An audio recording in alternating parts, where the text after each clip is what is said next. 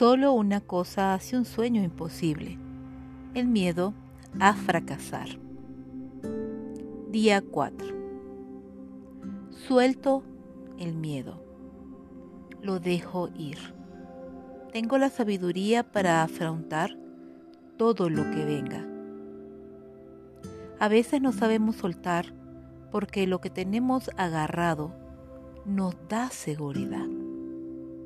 Aquí me pregunto, ¿a qué le tengo miedo?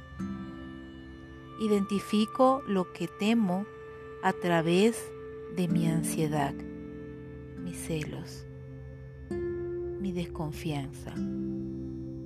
Luego lo dejo ir. Me abro a recibir todo lo que es crecimiento, expansión y plenitud. Con amor, Rocío.